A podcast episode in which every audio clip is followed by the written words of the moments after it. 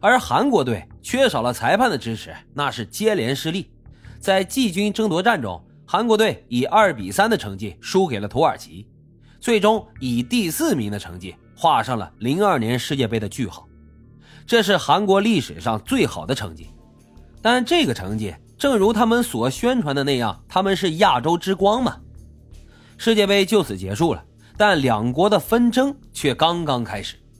黑哨事件呢，在意大利的国内激起了很大的波澜，网民们纷纷指责裁判的不公。在重重压力之下，意大利官方也表现出自己的态度。韩国国脚安贞焕被意大利球队佩鲁角解约。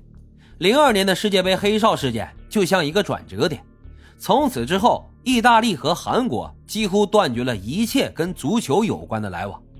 面对这样的结局，西里欧是百感交集。最让他痛恨的是，还是裁判不公正的判决。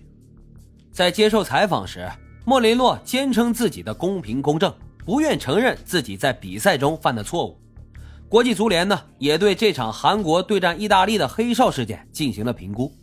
但他们给出的结论却是边裁对于主裁的支援不够，才导致了误判。国内很多球迷对于这种说法是嗤之以鼻。意大利公共犯罪部长弗朗格·弗拉蒂尼说：“当时的裁判是可耻的，黑哨事件是一个彻彻底底的丑闻。”而米兰体育报更是将莫雷诺评为了史上最差的裁判。出于愤怒和不甘，西里欧开始关注莫雷诺的生活。他发现。黑哨事件后，莫雷诺的裁判事业急转直下。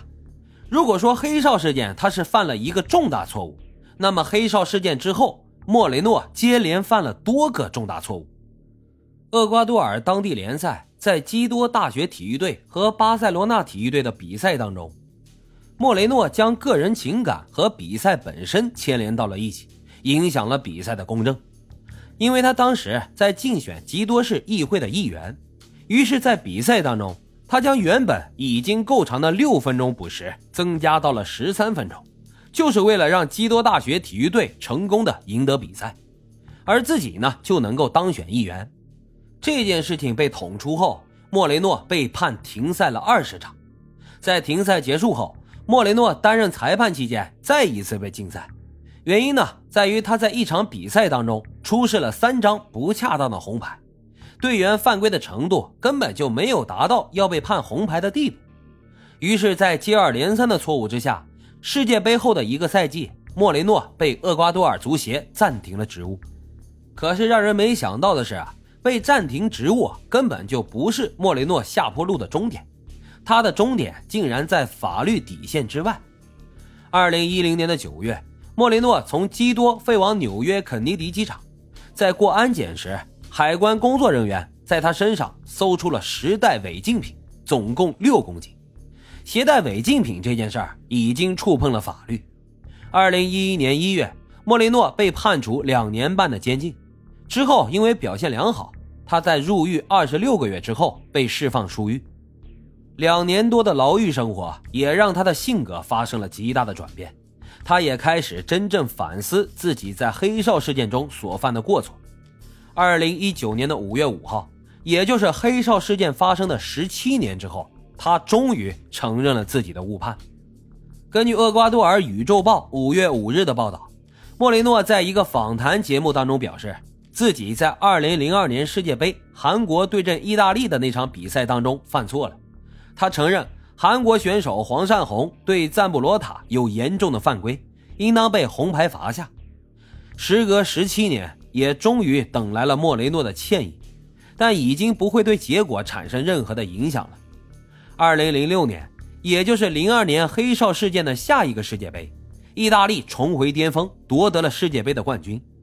之前发生的黑哨事件似乎成为了黎明前的黑暗。转眼时间就来到了今年二零二二年，遗憾的是，意大利缺席了本届卡塔尔世界杯，但是命运之轮呢，却再次转头。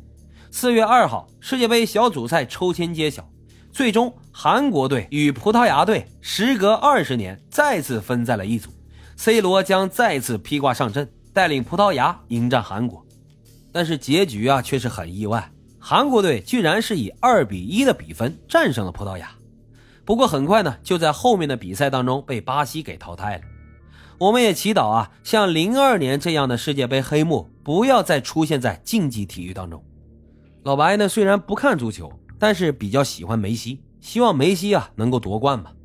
关于今年的世界杯，大伙有没有自己支持的球队呢？欢迎大家在评论区积极的留言、订阅、点赞与打赏。今天的老白茶馆就是这样，咱们下期再会。